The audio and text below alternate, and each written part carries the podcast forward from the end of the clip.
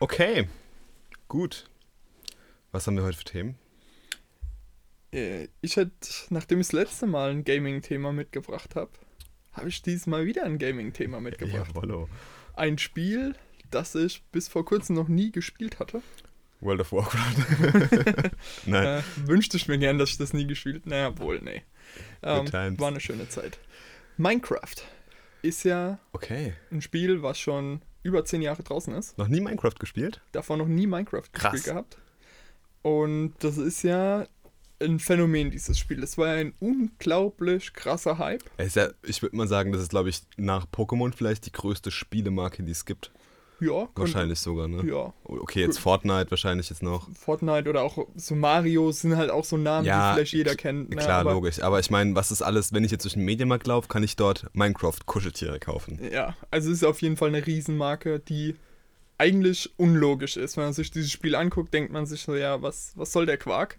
Ähm, ich habe Lego-Steine zu Hause, ich brauche das nicht in ein Videospiel. Was ist das Ja. für eine Grafik? Ähm, hier gibt es keine Story, ist ja eigentlich counterintuitiv zu dem, was man über gutes Game Design so sagt oder hört, ne? Ja. Oder auch im Vergleich zu anderen Spielen, die es so da draußen gibt. Aber irgendwie hat es ja doch geschafft, ähm, mehr zu sein. Irgendwie dieses Bauen und herumexperimentieren. So dieses Sandbox-mäßige. Das war Genau. so, glaube ich, das Spiel, was so diesen ganzen Sandbox-Hype irgendwie so ausgelöst hat. Ne? Ja, auf jeden Fall. Und ähm, ja, das hat ja in letzter Zeit wieder einen unheimlichen Trend erfahren. Unter anderem auch ausgelöst durch den größten ja, YouTuber, PewDiePie, der angefangen hat, Minecraft zu spielen. Ach was, okay. Das Und ich gar nicht. wieder zurück zu, ich sag mal, zu seinem Gaming-Channel gefunden hat und jetzt ähm, sehr viel Minecraft wieder spielt. Aber ich habe mal auch die Google Trends-Analyse vom Rauskommen von Minecraft von 2008 praktisch bis jetzt reingepackt. Und da sieht man, dass einfach, ja, seit Anfang des Jahres Minecraft wieder stark am Trenden ist. Okay. Es ist natürlich bei weitem nicht auf der Höhe, die es mal um 2013 herum Okay. war, wo es wirklich überall war. Aber hat Aber- sich an dem eigentlichen Spiel was verändert? Äh, Es gab wieder ein Update. Okay. was Unterwasser-Binome ähm, interessanter und was weiß ich, ein paar neue Steine, Blöcke, keine Ahnung, kenne mich da nicht so aus. Minecraft-Zeugs halt. Ja, okay. genau. Aber daraufhin habe ich mir gedacht, so, okay, das Spiel musst du auch mal spielen. Und ähm, gerade aus unserer Sicht, so als Programmierer und Technikinteressierte, gibt es da ja auch noch mehr als einfach nur schicke Häuser bauen, Ja, sondern da gibt es ja auch die Möglichkeit, elektrische Schaltkreise zu genau. bauen. Es gibt ja wahnsinnig viel, viele Möglichkeiten, wie man, wie man Minecraft spielen kann. Ne? Also ich, äh, ich habe das auch mal eine Zeit lang gespielt und ich fand immer so diesen Survival-Charakter ziemlich geil, weil der diese, diese Welt, die generiert sich ja immer weiter. Das heißt, du hast irgendwann eine unendlich große Spielwelt. Und ich bin meistens immer nur durch die Spielwelt gezogen, einen Tag lang. Wenn es dunkel wurde und die ganzen Zombies und Viecher rauskamen, habe ich mir mein kleines Häuschen gebaut, meine Hütte und bin dann am nächsten Tag wieder weitergezogen. So, Ja. so habe ich das immer gespielt, so der Lonesome Ranger, der durch die ewigen Weiten ne, der Pixelblöcke zieht. Ähm, aber da gibt es natürlich auch, klar, es, man, man kennt ja die Bilder oder die Videos, wo sich irgendwie Leute ganze Harry Potter Schlösser nachbauen oder die Welt von Game of Thrones oder irgendwie sowas. Man kann es ja auch unendlich krass spielen und sich da richtige äh, Paläste bauen. Ne? Genau. Und was mich halt eben interessiert hat daran, ist die Möglichkeit, ja, zu automatisieren in dem Spiel. Du Mhm. kannst Farmen Okay. bauen, die selbstständig dann Kürbisse ernten Wow, krass. oder die XP für dich farmen. Also unheimlich interessant, das sich Redstone. Das kannst du sich vorstellen wie Strom in Minecraft. Und da gibt es wirklich Leute, die, ähm, die haben laufende Häuser gebaut, die haben einen Computer, also ich glaube eine, eine, eine 32-Bit-Maschine gebaut, die rechnen kann innerhalb von Minecraft.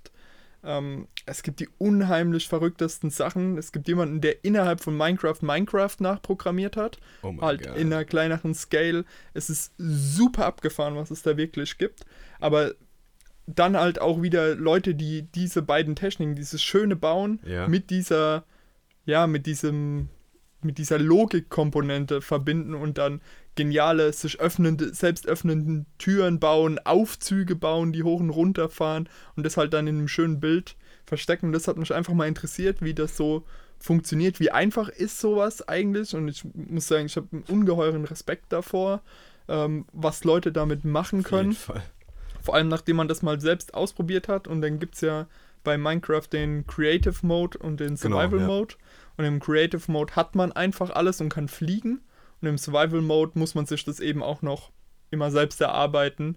Und ähm, da bin ich auf so eine Gruppe von YouTubern, sag ich mal, gestoßen. Die nennen sich die Hermits.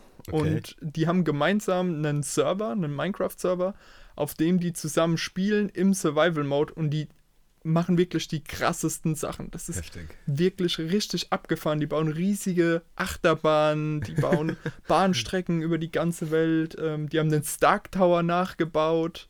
Also wirklich super abgefahrene Sachen und das alles im Survival-Mode. Ja. Natürlich können die das nur machen, weil, die, weil das denen ihr Beruf ist. Weil die 14, 16 Stunden am Tag dieses Oh Spiel Gott, spielen. Das ist ja härter als Arbeit. es ist richtig krass, was die da an Zeit und auch an Kreativität reinstecken. Es macht unheimlich viel Spaß, so, sich mal sowas anzugucken. Also, ähm, und da musste ich halt einfach, wie immer, wie wir auch hier diesen Podcast gestartet haben, wenn man was wirklich mag, muss man auch mal hinter die Kulissen schauen, Ja, mal gucken, okay. wie funktioniert das Ganze. Ähm, ja, und das fand ich super spannend. Ich habe dann wieder aufgehört zu spielen, weil Ja. ja, bei Videospielen ist bei mir sowieso immer so eine Sache, die catchen mich vielleicht mal eine Woche oder so und dann Ja. Verliere ich meistens so das Interesse an denen, aber es war, war interessant, das auf jeden Fall mal zu spielen und herum zu experimentieren. Cool. Und es ist wirklich sowas, so ein Lego, ja, Lego 2.0, will ich fast schon Viele, sagen. viele vergleichen das mit so einer Art digitalem Lego, ne? Ja. Also es, es fängt ja super simpel an, du hast immer deine Blöcke, die baust du dann irgendwie an, das ist super intuitiv, ja, Ja. aber äh, nimmt dann quasi mit steigendem oder mit, mit längerem Spielverlauf, nimmt es an der Komplexität wahnsinnig zu, aber du kannst ja selbst bestimmen, wie komplex du das Spiel gestalten möchtest. Und das ähm, ist, glaube ich, für viele so die, die Faszination Minecraft, ne? Ja, auf jeden Fall. Und halt auch, wie du schon gesagt hast, der eine geht gerne erkunden, der andere baut sich gerne was, Ja. der andere baut gerne nur die Technik-Sachen, der andere kombiniert irgendwie so alles miteinander irgendwie. Also es ist ein super offenes Spiel und ich kann wirklich nur empfehlen, das einfach mal auszuprobieren, das, Das Spiel. ist wahnsinnig interessant, ja, auf Ja. jeden Fall.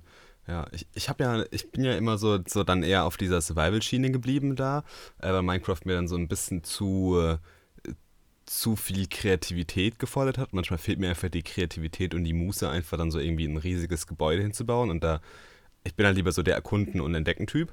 Und ähm, da bin ich auch mal auf ein geiles Spiel gestoßen. Das ist quasi das 2D-Pendant zu Minecraft, nämlich Terraria Mhm, ja. äh, wo man dann quasi immer in die Tiefe weiter runterbaut und äh, dann so verschiedene Dungeons auch äh, entdeckt und dann verschiedene Bosse auch bekämpfen muss und sowas. Das finde ich wahnsinnig spannend. War ich jetzt gerade letztens im Überlegen, mir das für die Switch zu holen. Äh, bestimmt auch eine coole Sache. Vielleicht äh, schlage ich da mal zu. Also mir hat das Spiel wirklich richtig Spaß gemacht die, für die Zeit, die ich es gespielt habe.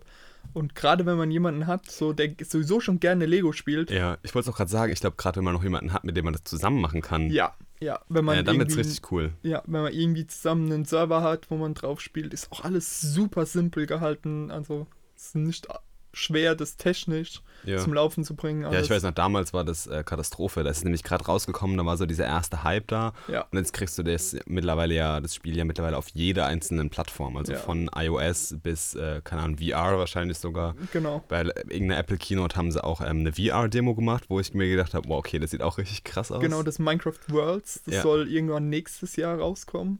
Das sieht auch interessant aus. Also, man muss ja überlegen, den ganzen Hype oder das Minecraft an sich, dieses Core Minecraft, hat ja ein einziger Entwickler, glaube ich, oder ein Genau. einziger Mann quasi Genau. entwickelt. Ne? Ein Schwede, Ja. Notch, der ja heute professioneller äh, Troll ist und äh, gerne irgendwelche Sachen backt und Künstler fördert und halt einfach sein Leben genießt. Er ist ja ein, ich glaube, Millionär, Milliardär sogar geworden wahrscheinlich. Multimillionär, auf jeden Multimillionär, Fall. ne? Hat sich ja von Microsoft aufkaufen lassen und ist dann, hat dann Mojang verlassen. Wahnsinnig krass. Ja. Krasse Geschichte Fall. auch. Sehr interessantes Spiel. Cool. Der Studiohund. ja, wir haben Stargast Ja, wir haben heute. Stargast heute. Ich habe meinen kleinen Wow mitgebracht. Ne? Ja, Ja. deswegen nicht wundern, wenn mal äh, flauschige Geräusche im Hintergrund auftreten. Ne? Ja, ja, hallo. Ja, ja, hi. Gut. Ähm, wir haben noch was mitgebracht, nämlich äh, ein, ein Buch. Ja? Wir haben ja letztens gesagt, wir wollen uns ein neues Buch zulegen und äh, ja, mit einem neuen Buch quasi in die nächste Zeit starten. Und damit das nicht so in der Ewigkeit versandet und man irgendwie gefühlt nach sechs Monaten erst das Buch bespricht, haben wir uns gedacht, besprechen wir jede Woche ein Kapitel. Das hat wunderbar geklappt, denn ich habe direkt das erste Kapitel verpennt. ich habe nur die Introduction gelesen, ähm, aber vielleicht können wir trotzdem ein bisschen, du bist schon durch. Ja. Vielleicht können wir trotzdem ein bisschen über das erste Kapitel quatschen. Ich habe es so ein bisschen überflogen, ich kann mir schon denken, um was es so gehen wird. Ähm, und ähm, ja, I Will Teach You to Be Rich von Ramit Sethi. Ähm, was waren so deine, deine ersten Gedanken zu dem Buch? Ja? Wir haben jetzt die Introduction gelesen, noch das erste Kapitel. Äh, schieß mal los, um was es so geht. Ja? Was so der, der, ja, die Introduction davon ist. Ja, man muss ja sagen, erstmal so ein Titel ist ja schon sehr reißerisch. Gerade in dem ja. Umfeld ist es ja immer so ein bisschen so, mm, ja. Vor allem, es gibt viele Bücher in der Richtung. Es gibt ne? super viele Bücher und halt auch super viele Leute, die dir einen Käse versprechen, wie du, ja, so Get äh, Rich Quick Schemes, ja, die eigentlich im Endeffekt alles nur ja, Wege sind, dir das Geld aus der Tasche zu ziehen. Und da war schon die Einleitung, fand ich ziemlich erfrischend, weil er halt direkt so jemand war, der den Eindruck erweckt, als hätte er eine Null-Bullshit-Attitude. Ja, der einfach direkt sagt, so, ey, ähm, das meiste, was Wall Street macht, ist, ist Quatsch. Die ziehen euch, das, probieren euch auch nur das Geld aus der Tasche zu ziehen. Ähm, hier ist mein klares Schritt-für-Schritt-Programm, wie du dein finanzielles Leben in den Griff bekommen kannst. Ähm, mit dem Hintergrund auch, dass ihm klar ist, dass nicht jeder alles hier drin umsetzen kann ja. oder auch will. Ähm, aber dass er praktisch auch probiert, er verspricht dir nicht, dir die 100% Lösung zu bieten, sondern eben, ich sag mal, das Pareto-Prinzip 80-20, ne? Ähm, wenn du nur 20% deiner Zeit da rein investierst, kannst du schon 80% des Erfolges abgreifen. Und, und das ist ja schon das, was für die meisten Leute reicht. Ne? Genau, genau. Und dass er sich eben auch probiert, auf die Big Wins zu konzentrieren und nicht auf die, ja, zum Beispiel sich zu überlegen, okay, trinke ich, wenn ich ähm, was essen gehe, eine Flasche Wasser oder eine große Cola, weil das eine ist 30 Cent teurer als das andere. Das meint er halt so, ja, gut, kannst du machen, ähm, bringt dir aber nicht viel auf die lange Sicht. Genau. Und dann geht's los mit dem ersten Kapitel Optimize Your Credit Cards. Ich kann ja noch mal ein bisschen so ein paar Eindrücke von der Introduction schildern. Nämlich, ja. was mir aufgefallen ist, ist, äh, wie du schon gesagt hast, diese No-Bullshit-Attitude. Man merkt da einfach, dass es ein sehr, sehr, sehr direkter Mensch ist. Und das, finde ich, merkt man auch ganz stark an dem Schreibstil. Also der Schreibstil ist wirklich, sage ich mal, äh, nicht ich weiß gar nicht, wie man das beschreiben soll, nicht so schriftlich, sondern es würde dir so vorkommen, als würde dir gerade jemand was in einem Wortlaut erzählen. Ja, er ist persönlich. Ja, ist sehr persönlich, ja, genau. auf jeden Fall. Ähm, was ich aber cool finde, was das Buch sehr frisch zu lesen macht und sehr schnell zu lesen macht, das ist kein Fachchinesisch oder er versucht auch nicht irgendwie klüger zu wirken als alle anderen Autoren, sondern er will es halt einfach auf die Wahrheit runterbrechen ne? und ähm, seinen optimalen Weg dahin schildern. Und das finde ich ganz cool. Er hat auch mal so ein paar Regeln beschrieben, die ich sehr interessant fand und so. Ähm, und ich bin echt gespannt, wie sich da die, die nächsten Kapitel entwickeln werden. Und ähm, ja, dann schieß mal los und schildere mal deine Einblicke aus dem ersten Kapitel. Genau. Fängt an mit der Überschrift, Überschrift Optimize Your Credit Cards. Ähm, ist ja so ein Thema, was in Deutschland nicht ganz so verbreitet ja. ist. Ne? Ich habe die ersten, ich glaube, die ersten zehn Seiten von dem Kapitel gelesen und war dann auch so, okay, es ist schon sehr stark amerikanisiert. Ne? Ja, auf jeden Fall. Ähm, muss man ganz klar sagen, der Typ ist Amerikaner und schreibt für ein amerikanisches Publikum. Ja. Ähm, nichtsdestotrotz bringt er ja interessante Punkte in diesem Kapitel, wie du praktisch mit ähm, Schulden umgehen solltest, dass du halt möglichst erstmal die Schulden abbezahlen sollst, die die höchsten in Interest Rates, also äh, müssen Zinsesraten haben, abbezahlen. Aber auch wie du mit bei den Unternehmen anrufen kannst und sagen kannst, ey, ähm, wenn ihr mich als Kunde behalten wollt, dann solltet ihr mal lieber eure Gebühren senken oder für dieses Jahr weglassen, weil es für Unternehmen unheimlich teuer ist, dich überhaupt erst zu werben. Und äh, genau solche Punkte bringt er da auf. Und da muss man dann sagen, dass man es sich an der Stelle einfach machen könnte als Nicht-Amerikaner und sagen kann, ja, okay, das interessiert mich alles nicht, das betrifft mich nicht, weil komplett irrelevant. Wann, ja. wann benutze ich in Deutschland wirklich die Kreditkarte eigentlich? Also die, fast die Kreditkarte nach diesem amerikanischen Prinzip, ne? Ja, genau. Also bei uns ist es ja, wenn du heutzutage eine Kreditkarte nimmst und du hast da auch schon ein normales Girokonto, dann musst du nicht selbst tätig werden, um die monatliche Rechnung zu begleichen, sondern es passiert bei genau. uns eigentlich automatisch direkt. Ja. In Amerika ist es halt was anderes. Und in Amerika wird die Kreditkarte auch mehr zum auf Pump kaufen Ja, verwendet definitiv. als bei uns Das jetzt. ist ein ganz anderes Konsumentenverhalten. Das wird Ja. auch in dem Buch nochmal deutlich. Fand ich auch sehr, sehr interessant. Ja, genau, auf jeden Fall. Und was dann hier halt interessant ist, dass er persönliche Empfehlungen abgibt, auch für Banken, wo er sagt, okay, die finde ich absolut scheiße, hier ist warum. Oder diese Bank finde ich super genial und hier ist auch warum.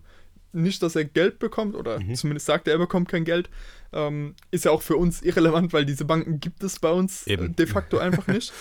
Aber das hat mich dann auch mal so zum Nachdenken gebracht und hat mich dazu angetrieben, mal rumzuschauen, wo, wo will ich hin, wo habe ich aktuell meine ganzen Konten, was, was zahle ich vielleicht sogar dafür oder was bringen die mir für Vorteile aktuell und was gibt es sonst noch so am deutschen Markt und habe daraufhin jetzt auch beschlossen, äh, es anzugehen, meine ganzen Konten umzuziehen, Wow, die ich okay. zurzeit habe. Genau. Und ja, fand das einfach mal interessant, wie man so sich am Markt umschauen kann mit seinen Tipps und Tricks noch. Ähm, auf jeden Fall ein interessantes Kapitel, was ja dir praktisch die Basis auch bildet für alle anderen Mhm. Kapitel, die später folgen, weil sein ganzes, es ist ja so ein sechs Wochen Programm und es zieht sich auch so ein bisschen durch die Kapitel durch. Es sind mehr Kapitel, als dass es Wochen sind Okay. weil sich ein paar Sachen halt auch nochmal so, hier erkläre ich dir die Fundamentals, wenn dir die egal sind, geht zum nächsten Kapitel. Und ähm, also damit hilft er dir praktisch, dein optimales Grundgerüst zu bauen, auf dem du dann sowas wie Investments aufsetzen kannst, auf dem du Sparpläne oder Budgetpläne aufbauen kannst. Ähm, aber dafür brauchst du halt, wie er es nennt, diese solide Basis in deinen Bankkonten, Logisch. die klare Übersicht. Genau. Okay, cool. Ich bin gespannt auf das Kapitel, ähm, ob mich irgendwas dann zum Nachdenken bewegen wird. Äh, ich habe ja viel von meinen, von meinen Ausgaben schon, sage ich mal, zu 100% digitalisiert. Das halt, ich glaube, das ist auch ein ganz großer Punkt, den er halt immer, den er halt immer anbringt, weil viele, also das, was ich jetzt gelesen habe am Anfang, äh, sagen ja viele, dass diese Kreditkarten ja in der Presse mittlerweile auch im Verruf sind, ganz stark, ja, äh, dass sie immer wieder ein, ein schlechteres Image bekommen. Und ähm, er führt dann halt nochmal die Vorteile gegenüber Bargeld auf, weil du einfach alles mit der Kreditkarte viel einfacher tracken kannst. Ne? Du kannst deine ganzen Ausgaben, egal was es ist, egal was für ein Betrag es ist, kannst du viel einfacher tracken und das hat einfach einen enormen Vorteil gegenüber Bargeld. obwohl ich da auch die Gegenseite verstehen kann, die Ja. kommt hier in dem Buch jetzt gar nicht zur Sprache. Aber das Argument für Bargeld ist halt etwas, dass du tatsächlich was hergeben musst. Ja. Du hast nämlich für, gerade wenn du mit Karte bezahlst, du hast kein wirkliches Konzept für das, was du da gerade Das bezahlst. sind einfach nur Zahlen auf irgendeinem Dashboard. Ne? Genau. Du hast kein, kein Wertgefühl dahinter. Das glaube ich, auch sehr, sehr gefährlich. ja, Deswegen muss man, man muss es ja auch lernen, mit Geld umzugehen. Ja? absolut. Und ähm, wenn man, sage ich jetzt mal, nur alles mit Karten wegpumpt, dann, dann fehlt einem definitiv das Gefühl, ja. Und dann hast du irgendwie nur noch diese Zahlen, aber hast keinen keinen Wert dahinter. Ja? Wenn ich einen 50-Euro-Schein in der Hand habe, ist es immer so, boah, den gebe ich nicht her. Hm. Ja, es ist, und wenn du halt einfach eine Karte hast, dann tut es halt irgendwie nicht so weh. Ne? Ja. Das ist äh, ein ganz interessantes Gefühl auch, ja. Absolut, absolut. Und das kommt hier leider nicht zur Sprache, aber ich denke, das ist auch ein Thema, was, wo ich Leute verstehen kann, die sagen, ja, ich will lieber auch mit Bargeld Mhm. bezahlen, da habe ich meine Ausgaben besser im Blick, weil ich weniger ausgebe, weil ich es halt nicht hergeben will, so nach dem Motto. Ähm, ja, auf jeden Fall interessant. Nice. Ja, okay, jetzt bin ich motivated. Ich werde auf jeden Fall äh, bis zum nächsten Podcast die nächsten beiden Kapitel lesen. Dann können wir darüber mal ein bisschen quatschen. Ja? Vielleicht auch mal ein bisschen schauen, wie wir die ganzen Punkte für uns anwenden. Ähm, und äh, da bin ich mal gespannt. Vielleicht können wir da voneinander noch ein bisschen was lernen. Sehr cool. Ähm, wir haben ja im Podcast schon einige Male über das Thema Bildung so ein bisschen am Rand geredet. Und ich habe vorhin einen Podcast gehört, wo es auch so ein bisschen um das Thema Bildung ging. Und ich habe mir gedacht, so, hey, das muss ich mal in den Podcast mitnehmen, weil es ist, was, ich, was mich sehr fasziniert hat. Und wenn ich die Zeit noch ein bisschen zurückdrehen könnte, würde ich ähm, eine Entscheidung definitiv ändern, nämlich äh, das Studium. Ja? Wir haben uns ja ganz oft in unserem Studium gefragt, hey, was studieren wir eigentlich? Warum lernen wir irgendwelche komischen theoretischen Konzepte und nicht, sage ich mal, wirklich Softwareentwicklung am Puls der Zeit oder irgendwie digitales Produktmanagement oder whatever. Und ähm, der Podcast, in dem ich das gehört habe, ist äh, der neue Podcast von Frank Thelen, äh, Startup DNA. Und da hat er den Gründer von der Code University im Interview gehabt. Ähm, ich weiß nicht, ob die, die Universität was sagt. Also die Ja. Code University in Berlin ist eine private, äh, private Hochschule. Und ähm, dort kann man drei verschiedene Studiengänge studieren. Einmal Software Engineering, Interaction Design und äh, Produktmanagement, alles Bachelor-Abschlüsse. Ist halt vollkommen privat, ja, da kostet ein Semester auch einiges an Geld. Ähm, aber es ist ein sehr, sehr faszinierendes Konzept, weil es kein festgefahrenes äh, Curriculum gibt oder keinen festgefahrenen Studienplan wie in anderen Universitäten oder Hochschulen, sondern es ist alles projektbasiert. Ja? Also eigentlich genauso, wie wir uns immer wo wir gesagt haben an der Uni, wenn wir ein Projekt haben, hey, genau so muss es eigentlich sein, weil du an einem Projekt viel mehr gelernt hast. Wir haben in den Projekten viel mehr gelernt als in irgendwelchen theoretischen Klausuren. Und er ist nämlich genau mit dem Painpoint hingegangen, den ich manchmal auch habe. Ich weiß nicht, ob es dir genauso geht. Ähm, du hast ja dieses Informatikstudium, es ist alles manchmal sehr theorielastig. Ich merke es gerade, dass an der Universität keine äh, Leute ausgebildet werden für die Praxis, sondern dass halt an der Universität oder staatlichen wirklich Forscher ausgebildet werden. Das ist, das ist einfach das Ziel. Und ähm, er ist halt hingegangen und hat gesagt, okay, er will wirklich diese Leute ausbilden, die dann in die Praxis gehen und die Dinge anwenden können, weil ganz viele Leute haben ja Informatik studiert, aber sagen, ja, okay, das Informatikstudium habe ich mitgenommen, aber der Rest ist halt wirklich autodidaktisch, ja. UX-Design ja. habe ich mir selbst beigebracht, ich habe mir Programmieren selbst beigebracht und das fand ich echt interessant, dass er dann einfach hingegangen ist und hat gesagt, ich gründe eine Hochschule. Ja, wo halt viele sagen, äh, das geht doch gar nicht so als Einzelperson. Ja. Mhm. Okay, er hatte auch ein wahnsinnig krasses Netzwerk, der Gründer da, aber ähm, ich fand es wahnsinnig interessant, weil einfach mal so ein bisschen äh, mit dir drüber quatschen, was du von so einem, von so einem Konzept hältst. Ja, oder wenn du jetzt lesen würdest, oder wenn du jetzt, sage ich mal, gerade frisch dein Abitur gemacht hättest, würdest irgendeinen Studiengang suchen, bist programmierbegeistert oder Technologie begeistert oder irgendwie dich interessiert Entrepreneurship, ob das eine Universität wäre, wo du sagen würdest, ja, würde ich mir auf jeden Fall mal anschauen, oder ob du lieber sagen würdest, nee, ich ziehe so ein klassisches Studium vor. Also wir, wir können ja gar nicht von einem klassischen Studium bei uns so wirklich reden, weil das ja, hatten wir ja auch, auch nicht wieder, ja. mit dem dualen Modell. Und ich muss auch sagen, dass das schon für mich ähm, von den beiden Alternativen, jetzt klassisches Studium oder dual, auf jeden Fall das Richtigere war. Ja, das unterschreibe ich auch. Ja. Weil einfach diese Praxiserfahrung unheimlich geholfen hat und auch den Stoff an und für sich interessanter gemacht hat. Der Doggo will gekraut werden. weil man einfach theoretische Modelle dann umsetzen konnte.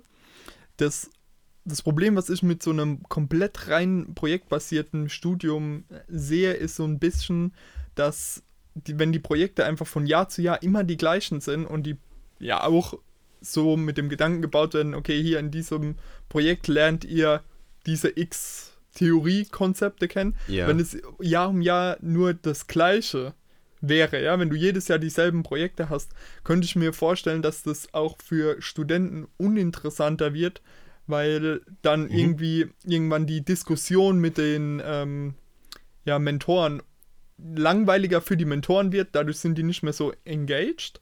Ist so eine Gefahr, die ich da sehen ja, würde. Okay. Weil ich fand, das haben wir auch gemerkt in der einen Vorlesung, wo oh, wir ja. ähm, so ein und wir haben halt probiert, irgendwie was Neues zu machen mit der gesamten Gruppe, indem wir eine App und eine Webseite und das noch im agilen Ding, was halt so ein ganz anderes Projektvorgehen war, als die Mentoren das bisher gemacht hatten. Und das hat es für die dann auch wieder irgendwie gefühlt spannender gemacht. Sonst wäre das, glaube ich, auch so ein zäher Kaugummi gewesen. Ja. Das, ja, ist, das kann ich verstehen, das ist ein guter Punkt. Ähm, so wie ich das aus dem Interview jetzt rausgehört habe, ist es so, dass es äh, keine festen Projekte gibt. also es cool. gibt ähm, es gibt sozusagen so verschiedene Skill-Levels und an jedem Skill-Level ist halt so eine kleine Mini-Prüfung, so eine mündliche Prüfung angehängt. Und ähm, du kannst halt in dem Semester hingehen und sagen, okay, ich will mein Skill im Interaction Design oder im UX Design, im Screen Design zum Beispiel aufbessern und dann suchst du dir selber ein Projekt. Ja? Okay. Also du tust dich selber mit deinen Kommilitonen zusammen und entweder habt ihr selbst eine Idee, was ihr umsetzen wollt, was ihr bauen wollt, oder du kriegst halt irgendwie Projekte von den Unternehmenssponsoren. Da sind jetzt mittlerweile sehr viele Unternehmen an Bord, zum Beispiel auch Porsche. Und äh, dann kommen die Projekte direkt aus der Praxis und ähm, es ist also nicht so, dass es jetzt jedes Jahr immer das Projekt gibt, äh, baut irgendwie eine digitale Aktien-App. Mhm, ja, ja, also okay. es sind immer Projekte, die von den Studenten kommen. Das finde ich das halt, ist cool, das ja. ist halt wahnsinnig spannend, ne? weil du halt dann immer das machen kannst, worauf du Bock hast. Und dann lernst du ja nochmal sowieso ganz anders, wenn das halt ein Projekt ist, was dich irgendwie interessiert. Ne? Auf jeden Fall. Ja, das ist, das ist cool, wenn das äh, so umgesetzt ist. Ähm, ja, also für mich wäre das eher was, muss ich sagen, als das, was ich jetzt im Master auch so erlebe. Ja, bei mir definitiv auch. Reiner Theorie, ja. nur ähm, ist einfach nicht so also mein Ding. Gerade im Master an der Uni merke ich schon, dass es wirklich extrem genau, theoretisch genau, ist. Genau. Und es ist halt auch so, ich sag mal, ein bisschen veraltet theoretisch.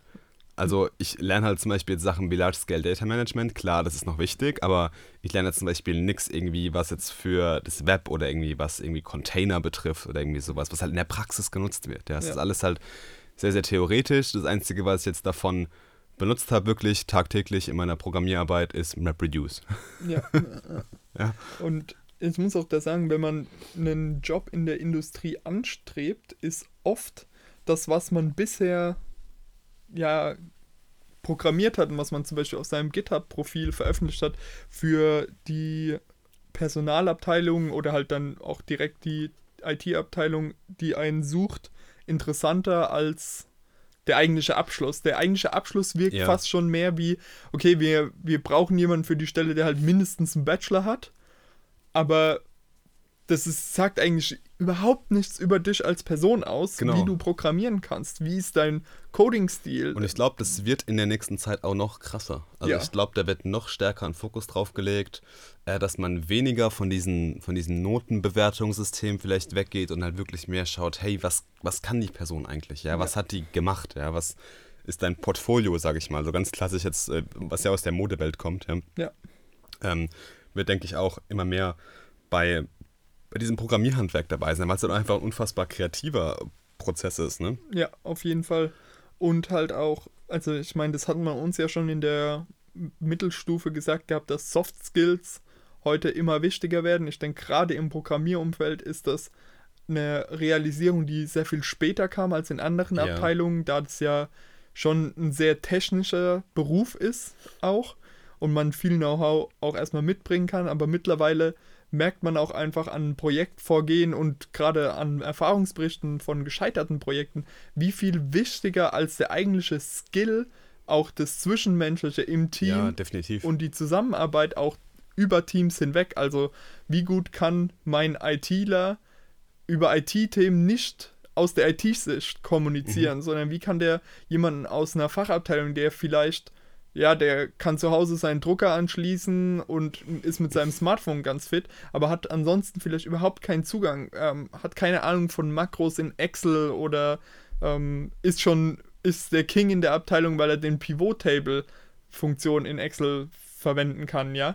Also alles solche Sachen, aber wie kommuniziert man dann jemanden, der eben die neuesten Map-Reduce ähm, Software verwendet oder der irgendwelche Hadoop-Cluster in der Cloud betreibt. Mhm. Wie macht man jemanden auch aus dem mittleren Management klar, was hat sowas für Vorteile? Ja. Was, was bringt mir ein Container? Weil, ja gut, Container ist halt modern, ja, aber viele Dinge sind modern, aber deswegen noch nicht gut. Ne? Ja, das stimmt. Was, was ist der Mehrwert, der hier gerade gebracht wird? Und ich denke, das ist sowas, was langsam auch in der IT stärker und immer stärker ankommt, dass man kommunizieren muss, auch über die IT hinweg und eben wie man zusammenarbeitet innerhalb den Teams. Ich meine, mit Techniken wie Scrum und agile Entwicklung insgesamt haben wir eine große Veränderung durchgemacht von dem Wasserfall. Ja einfach, hier sind die Anforderungen, ihr programmiert das alles und, und, dann kommen wir später wieder zusammen. Stell dir mal vor, da haben wir ja sogar noch einen riesen Vorteil, weil wir das ja auch an der Uni in diesem Projektsemester, was ja ein Jahr lang ging, ja. auch wirklich hautnah erlebt haben. Ja, ob das jetzt wirklich praxisnah ist, Scrum war, sei mal, sei mal dahingestellt, ja, aber wir haben da viel gelernt. Wir haben ja. viel falsch gemacht und haben dadurch viel gelernt einfach. Und ich glaube, wenn wir jetzt das alles nur theoretisch erlebt hätten und hätten einfach nur eine Vorlesung darüber gehabt, so läuft Scrum ab, dann hätten wir das in der Praxis nie so umsetzen können. Ja. Und das wäre viel realitätsferner für uns gewesen. Deswegen ähm, bin ich da auch schon froh, dass wir da schon viele, viele Praxissachen gelernt haben. Ja. Ich sehe es ja auch an der Uni, es wird auch immer mehr projektbasiert. Ja, wir haben jetzt viele Projektteile äh, auch in den Vorlesungen drin, aber wenn du halt einfach mal sagen kannst, okay, ich fokussiere mich jetzt in dem Semester auf die drei Projekte und das ist dein ganzes Studium, das ist ja genial, ja, weil so lernst du halt wirklich die Praxis oder sage ich mal dieses Handwerk, wie es halt wirklich in der Praxis genutzt wird. Ja, auf ja. jeden Fall. Ich finde das eine wahnsinnig spannende Universität, eine wahnsinnig spannende Sache. Mhm. Ähm, die Nachfrage ist halt jetzt schon enorm riesig und äh, das Studium ist auch echt teuer. Also es ist nicht zu vergleichen mit, mit den Studien in Amerika natürlich, ja. Äh, aber ist halt auf jeden Fall privat, ne? Aber was soll man machen? Ähm, ist auf jeden Fall eine coole Sache. Und es wäre auch so ein bisschen das Studium, was ich mir gerne wünschen würde, was halt mehr äh, sage ich mal, an die Universitäten oder an mehr Hochschulen irgendwie angeboten wird. Ja. wir haben ja auch schon im Rahmen von Hackathons immer wieder darüber auch gesagt, was das für Lernerfahrungen Wahnsinn, sind. Wahnsinn, ja. Und das sind nur in Anführungszeichen 26-Stunden-Events in ja. der Regel. Na, also das ist schon krass, was man. Auf jeden Fall. Wenn man gezwungen ist, abzugeben, was man dann leisten kann auch. Die Macht der Deadline, ja. Ja, genau. Wie ist es bei dir momentan? Äh, programmierst du aktuell viel oder sagst du eher, eher gerade wenig? Ähm, dadurch, dass ich aktuell keine Vorlesung habe, ja. ähm, programmiere ich ziemlich viel. Auch ah, okay, auf der Arbeit nice. bin ich gerade, habe ich gerade das Glück, dass ich nur programmiertechnische Sachen habe, wo ich richtig mich in die Vollen legen kann. Bei mir ist es nämlich gerade genau umgekehrt. Ich programmiere so gut wie gar nicht aktuell. Ja, ich habe letztens mal wieder ein Projekt gehabt, wo ich mir mit Swift UI Sachen angeschaut habe, wo ich so einen kleinen Workshop äh, designt habe und, und Leuten so ein bisschen so einen Programmierworkshop gemacht habe. Das hat mir wahnsinnig viel Spaß gemacht und da habe ich erstmal wieder gemerkt, wie viel Spaß mir eigentlich das Programmieren macht und äh, wie ich es auch ein bisschen vermisse und ich jetzt gerade auf der Arbeit gerade nicht so viel dazu komme und jetzt auch mit der Masterarbeit, was halt eher, sage ich mal, ein bisschen konzeptionell ist und nicht so viel mit Programmierung an sich zu tun hat. Deswegen muss ich mir da unbedingt wieder mal ein Programmierprojekt aussuchen und irgendwie so feste Tage irgendwie in der Woche mal einplanen, wo ich dann wirklich mal mich hinhocke und, und programmiere. Auch wenn es nur 10 Minuten sind oder 20 Minuten, weil man weiß ja meistens, wie das ist. Man fängt an und dann ähm, ja, ist es 4 Uhr morgens und ähm, man denkt sich, oh, doch schon so spät. ja, das muss ich auf jeden Fall mal wieder machen. Gut, hast du noch was? Ja, wir haben ja beim letzten Mal ein kleines neues Segment angefangen. So ist es. Äh, ich glaube, wir hatten noch keinen richtigen Namen dafür. Nein. Also, ja, bewerten von allem Möglichen. Be bewerten von Dingen, ja. wir müssen uns einen Namen für das, für das Segment auf jeden Fall überlegen, ja. Wir können ja mal eine Folge machen, wo wir Namen für dieses Segment bewerten. In diesem Segment. ja, das ist eine gute Idee. ähm, und ich habe mir gedacht, ich bringe diese Woche mal was mit. Sehr schön. Und zwar Brettspiele. Oh, cool. Was verbindest du denn, wenn du Brettspiele hörst? Was ist das erste Brettspiel, was dir so in den Sinn gekommen das ist? Das allererste Brettspiel, was mir in den Sinn kommt, ist da direkt Mensch, ärgere dich nicht. Okay. So eine der Klassiker der Brettspiele, glaube ich. Ähm, ist auf jeden Fall ein Brettspiel, was ich enorm viel gespielt habe. Ähm, Gerade früher noch, als ich noch kleiner war und viel bei meinen, bei meinen Großeltern war meine Cousins waren auch immer dabei, da haben wir immer äh, Mensch ärgere dich nicht gespielt. Und es ist halt einfach, ich glaube, das ist so in meinem Kopf hängen geblieben, weil das so ein emotionales Spiel ist auch einfach, weil einfach es so viele sehr Wutausbrüche manchmal gibt und Glück und Pech so nah beieinander liegen. Ähm, und es ist ein cooles Spiel einfach, ja, ist glaube ich so einer, einer der Klassiker, der ist irgendwie in jedem Haushalt rumliegt. Und ähm, ich, hab, ich muss zugeben, ich beschäftige mich gar nicht so krass viel mit Brettspielen ich würde echt mal wieder gerne mehr Brettspiele spielen. Äh, müssten wir mal auch vielleicht coole holen. Ich glaube, es ist auch eine wahnsinnig coole Möglichkeit, einfach so mit seinen Freunden oder mit seinen Leuten irgendwie mal so einen Abend zu verbringen, einfach mal mit Brettspielen. Ich glaube, das ist cool. Das sollte ich mal unbedingt mehr machen. Wie sieht es bei dir aus?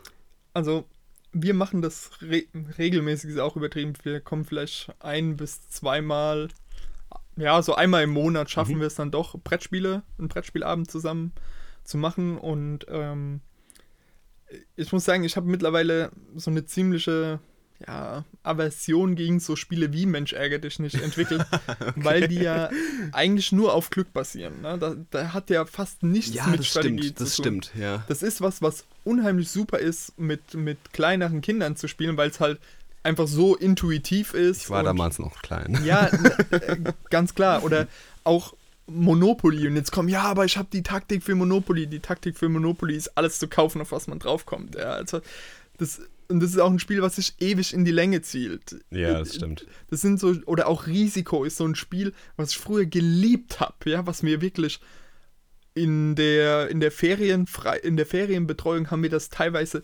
tagelang gespielt. Wir haben riesige, wir haben unsere eigenen Schlachtfelder noch gemacht und die Regeln komplizierter gemacht. Ja, dass dieses Spiel irgendwie noch länger geht. Ähm, und mittlerweile bin ich halt so jemand, der sagt so, nee, wenn es einfach alles nur vom Würfelwurf abhängt, finde ich es ein bisschen doof. Ja, kann ich verstehen.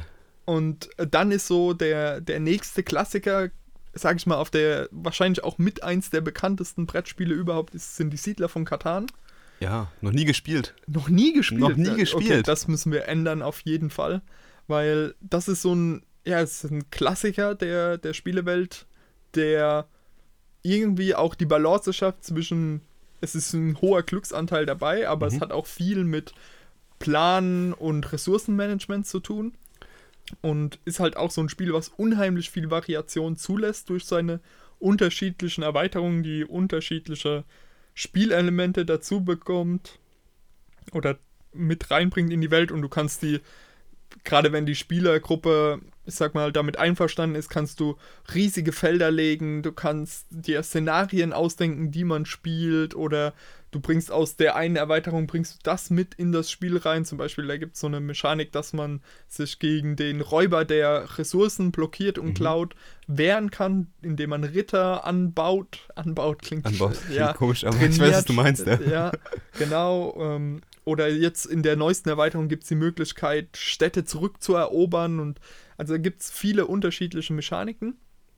Und das, finde ich, ist eine unheimlich geniale Sache, wenn man so zusammensitzen will. Man will miteinander irgendwie reden, aber man will halt auch irgendwas machen. Ja? ja. Also man will einem nicht nur beisammen sein und einen Kaffee trinken, sondern irgendwie auch noch, ich sag mal, herausgefordert sein oder auch was, worüber man lachen und sich ein bisschen haten kann gegenseitig. Und das sind Brettspiele einfach irgendwie so ein optimales Medium. Und ich muss gerade sagen, die letzten Jahre, die letzten so sieben, acht Jahre war eine unglaubliche Renaissance für Brettspiele. Echt? Okay.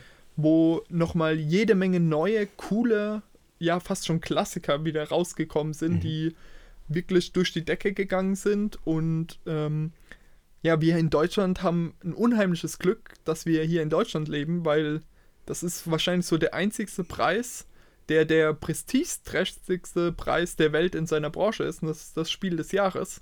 Es gibt. Ja. Also, das ist praktisch der Oscar der Brettspiele. Okay. Was man überhaupt glaub, nicht denkt. Deutschland ist auch eine richtige Brettspiel-Hochburg, kann ja, das sein? auf jeden Fall. Es gibt aus Europa, das nennt oder das ist aktuell das beliebteste Genre in Brettspielen, es nennt sich Eurogaming. Mhm. Das beschäftigt sich damit, ich sag mal, ähnlich wie Mario Kart. Niemand ist wirklich so ganz raus aus dem Spiel, sondern man hat immer wieder die Möglichkeit, ja, aufzuholen oder das Feld Der ist blaue insgesamt. Panzer. Genau, genau. ja. Alles sind irgendwie so relativ nah beieinander, so dass jeder die ganze Zeit Spaß hat, weil man kennt es im Monopoly. Ja. Ähm, relativ schnell ist einer von vier Leuten draußen und dann hat der den ganzen Abend keinen Spaß mehr. Während die anderen 30 irgendwie noch so durchgehen, dann sind es irgendwann zwei und dann dauert das Spiel noch zwei Stunden. Keiner hat mehr Bock und ja. Ähm, und das nennt sich Euro-Style Gaming und das kommt entsprechend aus Europa, diese Spielart. Und da gibt es unheimlich viele tolle Spiele. Ähm, ich spiele noch sehr gerne Stone Age. Das mhm. geht in die Richtung von einem Siedler von Katan, hat aber noch mehr Strategieanteil. Okay. Oder aber auch sowas wie Betrayal at House on the Hill, was ja narrative Elemente in Brettspiele mit reinbringt, wo man gemeinsam ein Horrorhaus erkundet Okay. Man erst ist man ein Team und dann durch Zufall, wie Räume und äh, Artefakte aufgedeckt werden, wird plötzlich dann einer, ohne dass er es vorher planen kann, zum Verräter und wendet sich gegen das Team. Und die anderen müssen ihn dann irgendwie nach verschiedenen Regeln und Mechaniken dann versuchen zu besiegen. Und so ist man praktisch erst eine Gruppe von Leuten, die ein Ziel haben und dann plötzlich wendet sich im schlimmsten Fall jeder gegen jeden. Ja, also da kann wirklich alles passieren, was schon fast so eine, ja, Dungeons and Dragons Light-Version okay. eigentlich ist. Ne? Cool. Also da gibt es unheimlich viele tolle Spiele, finde ich. Und ähm, es macht unheimlich viel Spaß, einfach zusammenzusitzen und so ein paar yeah. Brettspiele zu spielen. Nice. Was ist dann was ist denn für dich ein Brettspiel oder was macht ein Brettspiel aus? Weil es gibt ja wahnsinnig, wenn ich jetzt in irgendeinen Kaufhof gehe oder sowas, gibt es ja wahnsinnig viele Spiele. Ist jetzt, keine Ahnung, SOS Affenalarm, ist das ein Brettspiel? Boah, das, das, ist eine, das ist echt eine gute Frage. Ich glaube, ich würde die Grenze bei mir vor allen Dingen ziehen zu ähm, dem, der Dicke des Regelbuches. Also okay. es muss, m, ja, keine Ahnung, es sollte nicht mehr als zehn Seiten eigentlich sein, ja. das Regelbuch. So eine DIN A5 Seite und es muss auf einem Tisch stattfinden. Für mich zählen mhm. zum Beispiel auch Kartenspiele nicht zu Brettspielen. Ja, das würde ich auch sagen. Das ja. ist auch eine Unterscheidung, die man machen kann, definitiv. Genau. Aber ansonsten, ob da jetzt Elektronik mit drin ist, die mhm. das Teil umherwackelt, ähm, das ist eigentlich alles okay.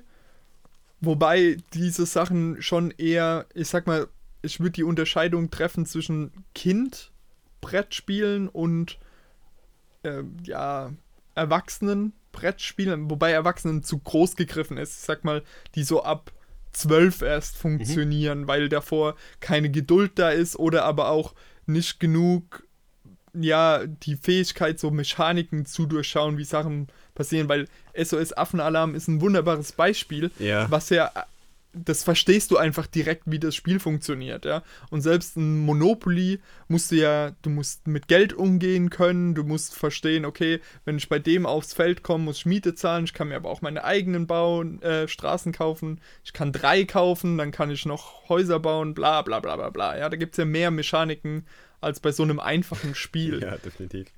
Deswegen, ich weiß nicht, ich würde da jetzt auch keine zu strenge. Ja Regelung ziehen soll, wollen, weil im Endeffekt ist ein Brettspiel für mich auch vor allen Dingen ein Spiel, was analog ist. Ja. Aber klar, was logisch. im Sitzen stattfindet, mhm. auf einem Spielfeld auf dem Tisch. Das ist gut, das ist gut. Okay. Weißt du, was mich mal an so Brettspielen manchmal abstreckt? Hm. Äh, Komplexität. Ich bin da bei sowas ja wahnsinnig ungeduldig. Und wenn ich ein Brettspiel zum ersten Mal aufbaue, dann muss ich mich mit den Regeln vertraut machen, mit dem Spielablauf und ich habe dann irgendwie manchmal Angst, dass ich das Spiel nicht so verstehe oder so wahrnehme, wie es von den Machern äh, geplant ist, ja, oder wie es designt ist, dann ist es aber vielleicht auch schlechtes Design. Ähm, und dann ist halt so die Komplexität. Ich habe halt immer so ein bisschen äh, das, das Problem, dass ich halt bei den Brettspielen, wo ich die Erfahrung jetzt gemacht habe, immer eine wahnsinnig lange Setup-Zeit hatte, ja. Und wenn dann noch Leute dabei sind, die das Spiel auch noch nie gespielt haben, dann ist man, dann stochert man irgendwie am Anfang so ein bisschen im Nebel rum, bis halt so diese, diese Flamme des Spaßes, sage ich mal, entfacht wird. Ja, das ist äh, so ein, eine Sache, die mich immer wieder ein bisschen, äh, sag ich mal, zurückgehalten haben von, von Brettspielen. Aber ich denke, bei sowas ist auch, es ist ja vollkommen okay, wenn man das Spiel ein bisschen anders spielt oder ja. auch, ähm, wenn man Regeln vergessen hat. Solange alle am Tisch praktisch denselben Stand irgendwo haben, ja, klar. ist es ja wieder in Ordnung. Ne? Ja. Da würde ich sagen, da steht der Spaß im Fokus. Ähm, und ich gebe dir recht, es gibt echt so Spiele, wo du so tausende kleine Figuren erstmal ja, ja, genau. und dann musst du sie noch zusammenstecken und irgendwie positionieren. Das ist auch nicht so meins. Ich bin auch schon eher jemand, der, der hat halt neben, zum Beispiel bei Siedler von Katana gibt es ja Straßen, sagen wir mal Ritter, Städte, Dörfer, da gibt es einen Haufen kleiner Figuren.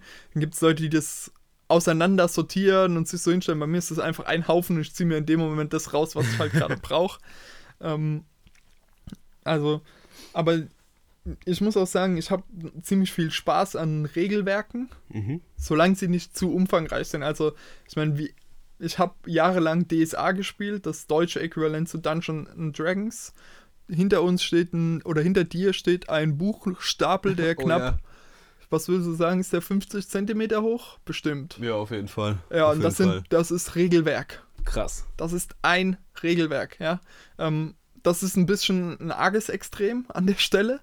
Ähm, deswegen sage ich so gerne diese zehn Seiten und dann, sag mal, je mehr Brettspiele man spielt, desto mehr von den Mechaniken oder Regeln kennt man dann, ah ja, das ist wie in dem Spiel und die Regel funktioniert ah, wie das. Okay, ne? ja, ja. Dadurch man kennt das ja auch von Videospielen. Ne? Eben, man, wollte ich gerade sagen, ja. Man sagt halt, ja, okay, das ist ein Jump'n'Run und dann weißt du direkt so, ja, okay, das ist das. Ne? Und das gibt es natürlich auch, wenn man mehr Brettspiele spielt, okay. auf jeden Fall. Und, aber es hilft auch auf jeden Fall, wenn man halt jemanden dabei hat, der schon das Spiel gespielt hat. Immer, immer, ja, weil ja. einer muss ja irgendwie den Hut aufhaben und so ein bisschen so der, der Moderator, sag ich mal, sein. Ne? Genau. Das ist ja immer beim Brettspiel. Genau. Aber wir sind auch so als Gruppe jetzt nicht so eine Gruppe, die ultra regeltreu spielt, okay. ja sondern wenn halt mal jemand vergisst, irgendwie am Anfang glaub, der Runde seine Karte es, zu ziehen es oder so. Da gibt es ja auch viel aus der Interaktion einfach an sich, ja. Das finde ich auch immer ganz cool, dass es so ein bisschen eine, die Regeln so abwandeln kannst, wie du es halt haben möchtest oder wie es die Gruppe will. Ja. Das geht halt bei vielen anderen Spielen gerade nicht, gerade bei Videospielen. Da kannst du nicht einfach mal sagen, nee, ich will es jetzt anders machen. Ja, ich will jetzt, dass die Steuerung irgendwie so und so ist. Ja,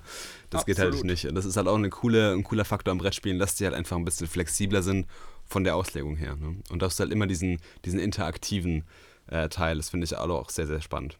Ja. Lieblingsbrettspiel? Zurzeit muss ich sagen Betrayal at House on the Hill. Okay. Das ist, wie gesagt, dieses Brettspiel, was so narrative Elemente mit reinbringt. Das Problem, was ich damit habe, ist, dass es komplett auf Englisch ist und dass ja. das ähm, mit Leuten, die halt nicht so gerne Englisch lesen oder auch sprechen, dass es dann zum Hindernis werden kann. Das ist so, da wünsche ich mir vielleicht mal noch eine deutsche Edition mhm. von. Das fände ich ziemlich cool. Ähm, ja, aber das, denke ich, ist trotzdem so mein Lieblingsspiel aktuell. Cool. Hast du eins, wo du jetzt sagen würdest? Nee, nee? Kann, ich, Oder kann ich echt nicht. Ich hast du vielleicht was, was du gerne, was du schon immer mal so gesehen hast und würdest du gerne mal spielen?